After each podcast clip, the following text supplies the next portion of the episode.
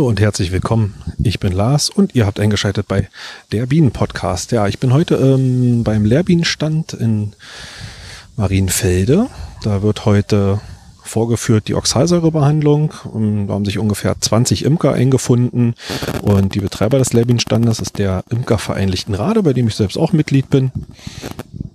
Und ja, wie gesagt, also hier wird heute vorgeführt, dass das Träufeln der Oxalsäure, noch so ein paar andere Sachen. Der Erwin ist, ja, dass ich gleich selber noch mal ein bisschen zu Wort komme, ist seit Jahrzehnten Imker und ist hier so ein bisschen federführend am Lehrbienenstand und der führt das Ganze dann vor. Ähm, er hat auch so ein paar Alternativen gezeigt zum Träufeln der Oxalsäure. Ähm, eine von zwei Varianten, die zugelassen sind zur Behandlung der Varroa-Milbe im Winter. Die zweite ist die, das Sprühen von Milchsäure und hat aber auch noch so ein paar andere Alternativen uns gezeigt schon. Und zwar das ähm, Verdampfen von Oxalsäure.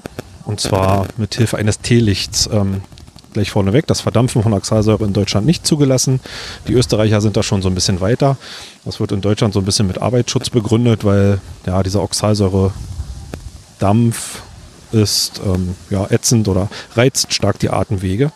Und dafür hat er hier ähm, zu Vorführungszwecken 1 Gramm Oxalsäure in so einen kleinen, ja, es sieht so ein bisschen aus wie eine, wie eine Mini-Duftlampe. Wie gesagt, und darunter kommt ein Teelicht angezündet, oben so eine kleine Schale aus Edelstahl und da kommt so eine Tablette von 1 Gramm Oxalsäure rein, kristalline Oxalsäure und das Ganze durch die Temperatur verdampft dann. Ähm, ja, setzt sich im Haarkleid der Bienen ähm, nieder und soll eine recht schonende Variante sein, aber wie gesagt in Deutschland nicht zugelassen. Die zweite Variante, die er noch vorgestellt hat zum Thema Oxalsäure, ist ein Vernebler. Also sieht so ein bisschen aus wie ein, wie ein ähm, ja, Raum, ein Luftbefeuchter, ein Raumluftbefeuchter. Da kommt 3,5-prozentige Oxalsäure-Lösung rein. Also ganz ähnlich wie zum Träufeln. Da wird das Ganze dann noch mit Zucker vermischt. Aber wie gesagt, da pure Oxalsäure, 3,5% mit Wasser vermischt und das Ganze vernebelt dann. Ähm, ja, sah interessant aus. Er hat das mit Wasser vorgeführt, nicht mit Oxalsäure-Lösung oder nicht an einem Bienenvolk, sondern bloß, dass man da mal einen Eindruck von kriegt. Das Ganze nennt sich Oxybi, soll wohl um die 80 Euro kosten. Ähm, ja, weiß ich nicht. Also ist auch nicht zugelassen. Das ist nochmal in aller Deutlichkeit gesagt. Hm. Ähm, ja, weiß ich auch nicht, kenne ich keine, keine Studien zu ja, ansonsten ist dieser Lehrbienenstand hier am, ähm, in dieser Naturschutzstation in Marienfelde mit untergebracht. Das ist eine ganz schöne Anlage. Ähm, wird betrieben von der Stiftung Naturschutz Berlin. Und ja, ähm, bietet so Umweltbildung im Allgemeinen erstmal gesagt, alles zu Naturschutzthemen und Umweltthemen. Gibt ja auch die Junior Ranger, also Schulkinderbildung, die hier stattfindet. Einen schönen ähm, ja, Garten angelegt, eine Schmetterlingsaufzuchtstation gibt es hier. Da kann man auch dann entsprechend reingehen. Hm, kostet kein Eintritt. Klar freut man sich hier über Spenden. Aber prinzipiell für jeden zugänglich zu den Öffnungszeiten. Ich verlinke euch die Naturschutzstation auch ganz gerne nochmal. Und wenn man in Berlin ist, im südlichen Berlin, ist das mal ein Besuch wert. Ähm, an den Wochenenden hat der Lehrbienenstand auch offen, aber dazu wird dann der Erwin gleich noch ein bisschen was sagen. Ähm, ja, ansonsten melde ich mich gleich von drin nochmal. Dann bis gleich. So, also das Gros der Imker ist jetzt weg. Ich habe mich hier nochmal jetzt mit dem Erwin in die ähm, in den Lehrbienenstand zurückgezogen. Ist ein bisschen ungemütlich draußen, ein bisschen, bisschen windig heute. Der Herbst ähm, holt jetzt so ein bisschen das noch nach, was er bisher versäumt hat. Ähm, also kein Dezemberwetter bisher. Mhm. Ja, und jetzt lasse ich erstmal den, den Erwin kurz zu Wort kommen. Er ist auch schon ähm, jahrzehntelang bei uns im Imkerverein tätig. Und ähm, seit wann inzwischen Imker? Äh, ich bin Imker seit 1980. Gut, also kann man da schon auf ein bisschen mehr Erfahrung zurückgreifen, als ich es nachweisen kann. Ne? Also ich habe ja gesagt, ich bin jetzt seit drei, vier Jahren dabei und ähm, ja.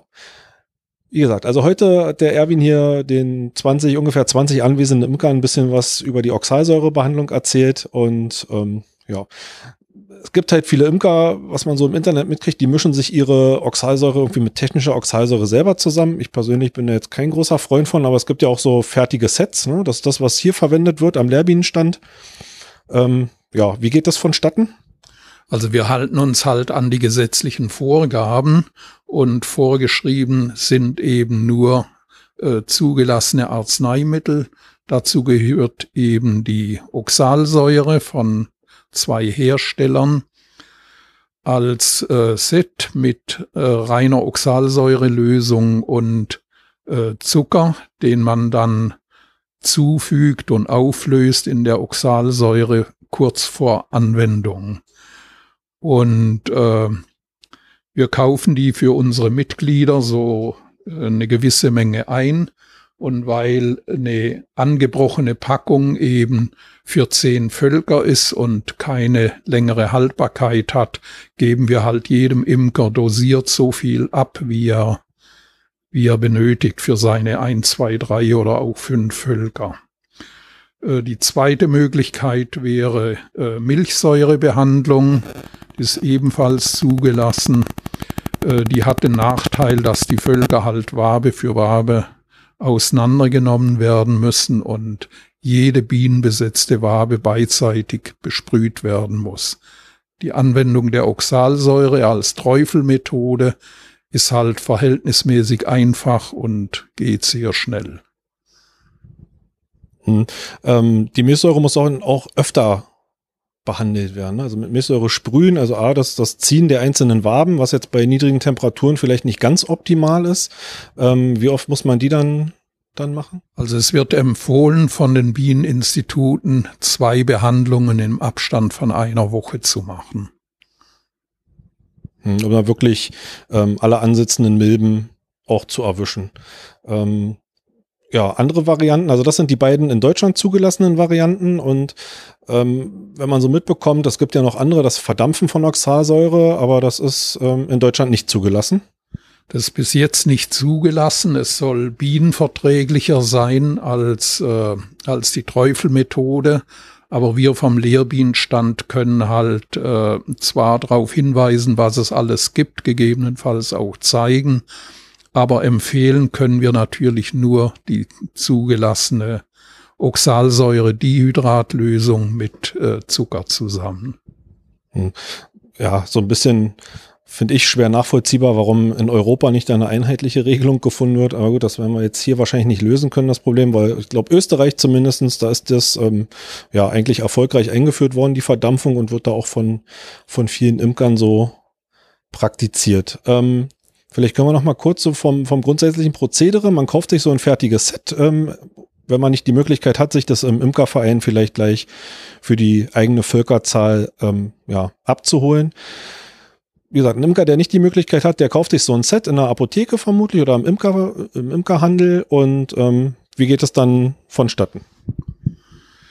Ja, das ist relativ einfach. Es ist wie gesagt äh, von beiden Herstellern äh, eine Packungseinheit enthält zwei Packungen, also jeweils zwei Dosen mit der Oxalsäurelösung und zwei Päckchen äh, Zucker und eine Dose Oxalsäurelösung mit einer Packung Zucker zusammen ist die Menge dann von 500 Milliliter, äh, die ausreichend ist für zehn Völker.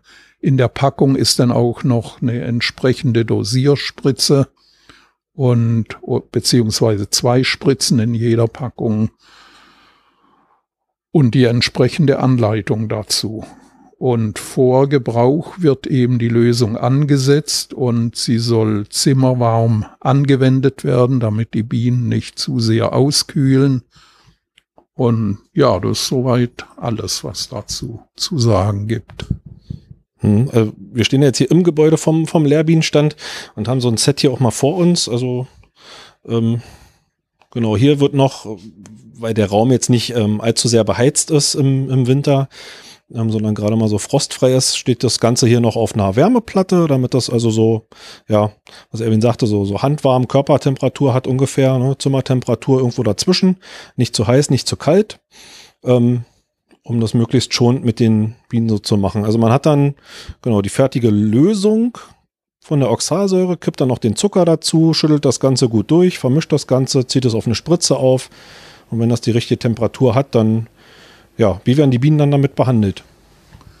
Ja, die werden einfach, die Lösung wird in die Wabengassen, in die besetzten Wabengassen geträufelt, also immer von oben äh, nur in die Wabengassen, die Bienen bedeckt sind, die Bienen besetzt sind. Soll also auch nicht auf die Oberträger kommen, sondern nur auf die Bienen in den Wabengassen. Und zwar pro Wabengasse, pro besetzte Wabengasse ungefähr sieben Milliliter.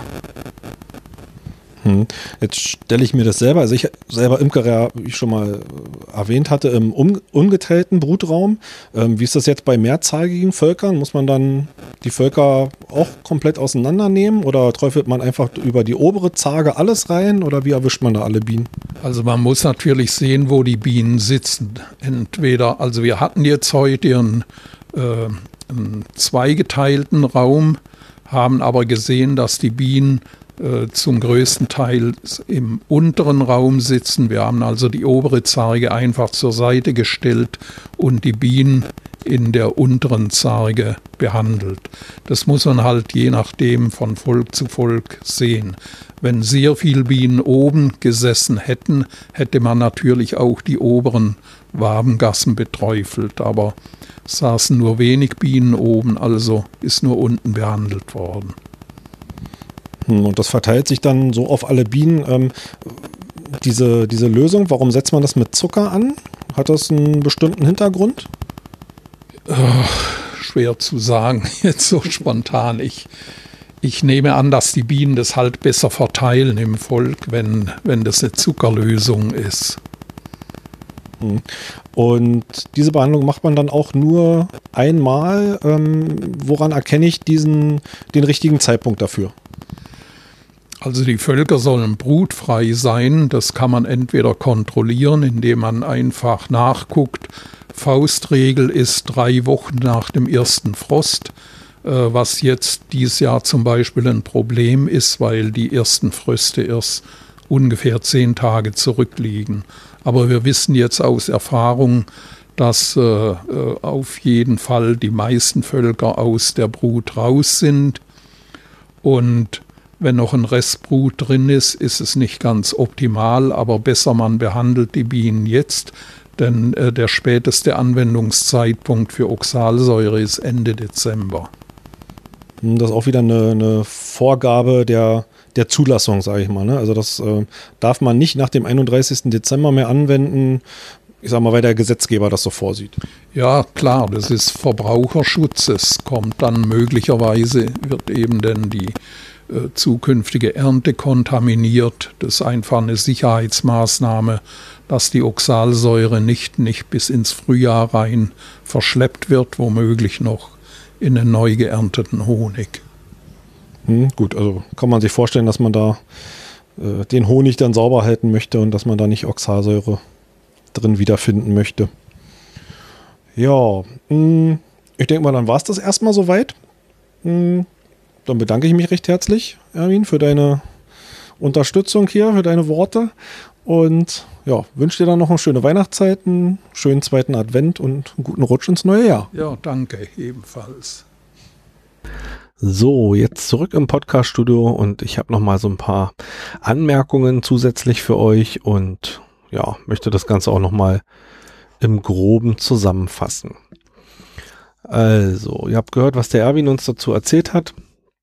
Ähm, ja, wie gesagt, zusammenfassend dazu zugelassene Varianten der Winterbehandlung gegen die Varroa-Milbe oder die, das Krankheitsbild, das Schadbild daraus, die Varroose. In Deutschland ist einmal die Oxalsäurebehandlung und zwar das Träufeln. Dazu wird Oxalsäuredihydrat mit Zucker und Wasser zu einer 3,5-prozentigen Lösung angemischt. Mm, dafür sollten die Bienen natürlich relativ eng sitzen, kann man am besten morgens behandeln. Ähm, wenn die Traube also noch wirklich eng zusammensitzt, ist so ein bisschen unterschiedlich, ist wie, wie immer so gefühlt in der Imkerei. Ähm, umso mehr man dazu sucht, umso mehr Meinungen findet man dazu natürlich auch. Mh,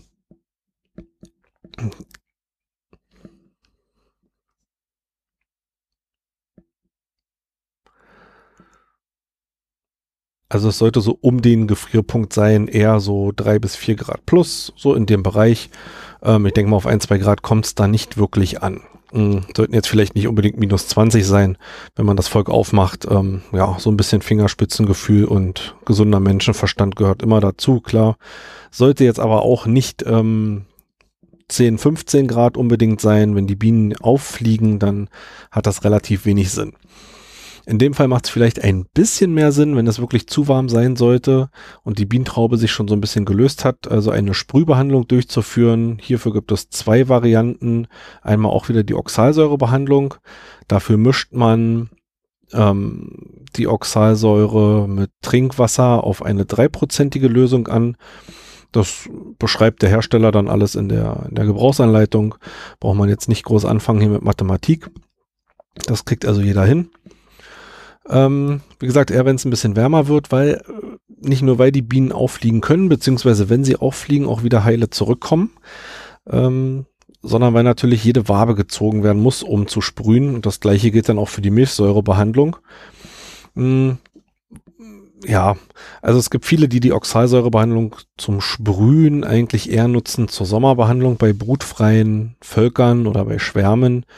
Dazu sei aber auch nochmal gesagt, hm, wurde auch so ein bisschen angesprochen, die Oxalsäure ist, ja, gilt als stark ätzend und man ist also, ja, was heißt verpflichtet, ähm, das, das, das gebietet der, der Eigenschutz natürlich, sich da entsprechend vorzubereiten, eine Schutzmaske zu tragen, ähm, lange Kleidung zu tragen. Ähm, gut, jetzt im, im Winter kommt es wahrscheinlich nicht vor, dass man in kurzen Hosen oder im T-Shirt imkert, aber das wäre dann für die Sommerbehandlung natürlich interessant und Handschuhe, und zwar säurefeste Handschuhe.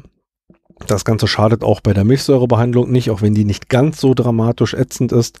Aber auch das, ähm, ja, ich sage mal, könnte kribbeln in der Nase, wenn man das Ganze ungeschützt benutzt. Hm, was zur Milchsäurebehandlung noch zu sagen ist, wäre, dass man einer, nach einer Woche halt das Ganze nochmal wiederholen muss. Aber das hat der Erwin euch ja auch gesagt. So, ähm, prinzipiell, bevor man mit der Behandlung beginnt, vor der Behandlung steht die Befallsermittlung. Also wir müssen natürlich erstmal wissen, müssen die Völker überhaupt behandelt werden. Ähm, ein Volk, was kein oder wenig Varroa hat, braucht man nicht unnötig ähm, stören oder unnötig belasten durch die Behandlung. Ähm, diese Befallsermittlung erfolgt durch das Einschieben der Diagnosewindel in die Beute, beziehungsweise ja, unter die Beute, in den Boden der Beute. Diese Diagnosewinde ist je nach Beutenart in aller Regel ein, ich sag mal, ein helles oder ein weißes Holzbrett oder auch eine flache weiße Kunststoffschale. Die wird also eingeschoben. Dann lässt man das Ganze ein paar Tage drin. Vier, fünf, sechs, sieben Tage. Gehen wir mal von sieben Tagen aus, kann nicht schaden. Hm, um die Jahreszeit im Winter sind auch nicht allzu viele Ameisen unterwegs, die diese Befallsermittlung dann stören, indem sie heruntergefallene Milben dann wegtragen. Einige Imker legen dann noch mit Öl getränkte Küchenrollen, Blätter auf die Windeln, damit die, die Milben entsprechend ähm, ja, besser haften oder auch vielleicht, wenn eine lebende runterfällt, nicht wegkrabbeln. Ähm, ich habe da jetzt keine schlechten Erfahrungen bisher gemacht, wenn ich das nicht gemacht habe, aber der ein oder andere schwört drauf. Ähm, da muss jeder so seinen, seinen Weg finden, denke ich. Und um die, den Befall dann zu ermitteln, ganz einfach dann werden die gezählten Milben auf dieser Winde durch die Anzahl der Tage geteilt, die ähm, man diesen, diese Winde drin gelassen hat. Ne? Also bei vier Milben in sieben Tagen muss man nicht behandeln. Es gilt also unter einer Milbe pro Tag zu bleiben. Ähm, was dann bedeutet, also ich sage mal jetzt beispielhaft zwölf Milben pro Tag, ähm, nein, zwölf Milben in sieben Tagen ähm, ist über eine Milbe pro Tag, dann muss man behandeln. Ne? Also auch das nach Adam Riese nicht allzu schwer hinzukriegen. Hm, je nach Witterungsverlauf und allgemeinem Befallsgrad, ähm, und zwar ermittelt durch Umfragen unter den Imkern, ähm, empfehlen die Bieneninstitute teilweise auch mal die Behandlung aller Völker am Stand, unabhängig von der Befallsermittlung. Ich glaube, das war vor einem oder vor zwei Jahren mal der Fall. Und hierfür lohnt sich dir beispielsweise der kostenlose Newsletter, der von den Bieneninstituten verschickt wird. Hm, und den Link zu diesem Newsletter, den ja, gebe ich euch in den Shownotes nochmal bekannt. Da könnt ihr euch anmelden. Das ist also ein ausdrücklicher Tipp. Kein Geheimtipp, aber ein guter Tipp, wie ich finde. Da kommen, ja, ich sag mal, in unregelmäßigen Abständen teilweise so zwei bis drei Wochen Abstand das ganze Jahr über so alles, was so aktuell gerade an, am Bienenstand passiert oder passieren sollte.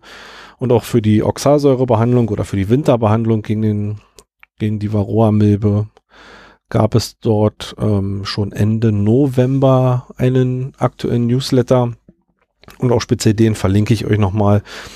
Hm, wie gesagt, wenn das Ganze von Bieneninstituten kommt, dann kann man sich das Ganze auch nochmal durchlesen und ja, die können natürlich viel aktueller noch ähm, auf Sachen eingehen wie Literatur, die man vielleicht zu Hause stehen hat.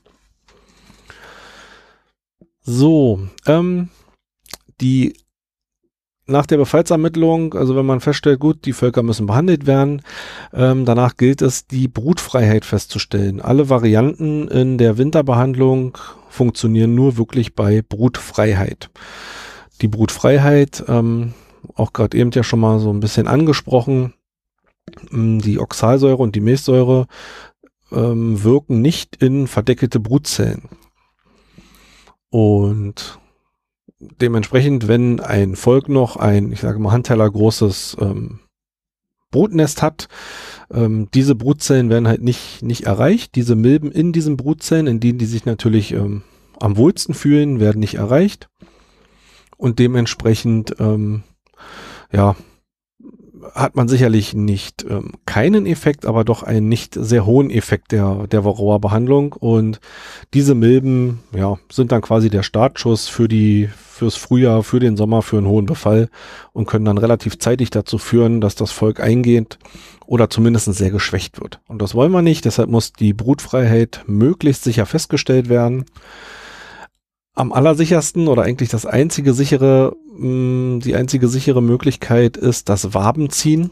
Also es bleibt dann wirklich nur jede einzelne Wabe, beziehungsweise im Brutnest natürlich, mh, mm, die Waben zu ziehen, zu gucken, ist da noch ein Brutnest und das wirklich bei jedem Volk am Stand. Ist ein bisschen Aufwand, keine Frage. Aber wie gesagt, die einzige sichere Möglichkeit, das festzustellen, mh, hm, gibt immer so ein bisschen die Tipps. Ähm, beispielsweise, wenn man eine Kunststofffolie auf der ähm, auf den Rähmchen liegen hat, also den Deckel hochnimmt, dann eine Kunststofffolie und darunter sind erst die Rähmchen. Wenn die mit Kondenswasser voll ist, dann gehen viele davon aus, dass Brut vorhanden ist. So, das kann so sein, ist aber keine sichere Variante. Ne? Also das mag nach Erfahrungswerten so sein, meistens wird es so sein, okay. Mm, muss im Endeffekt jeder wissen. Also ganz sicher geht man nur mit der Kontrolle durch das Wabenziehen. Und die Bieneninstitute empfehlen sogar bei kleineren Brutnestern, also wirklich bei kleinen Resten, das Ganze dann mit einer Entdecklungsgabel beispielsweise aufzu, aufzureißen, die Zellen die werden dann innerhalb von ein, zwei Tagen leergeräumt und dann anschließend die Behandlung durchgeführt.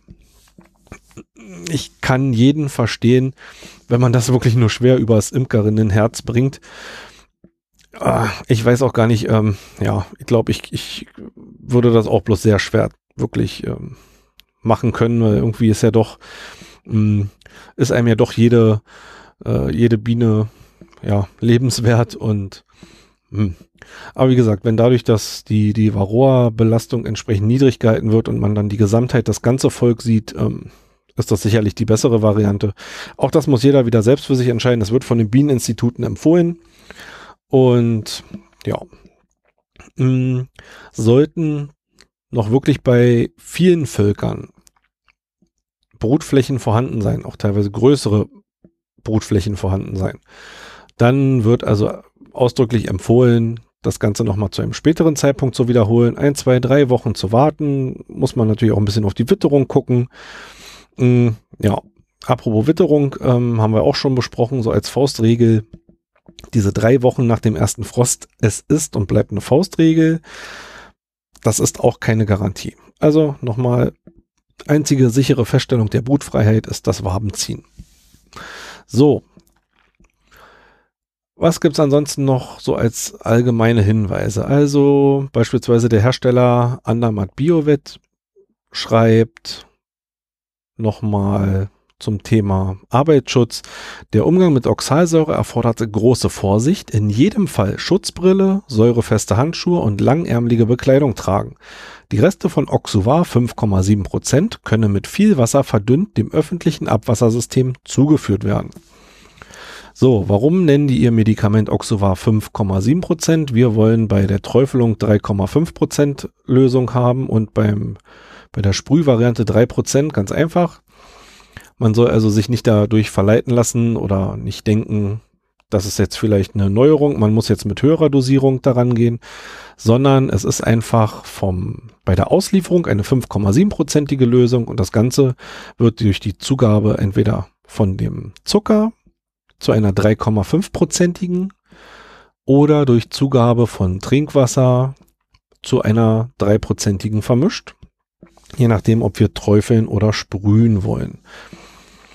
Hm, wie gesagt, da auch wirklich immer auf den, den Beipackzettel schauen, denn der Beipackzettel ist, ja, sollte als Gesetz gelten.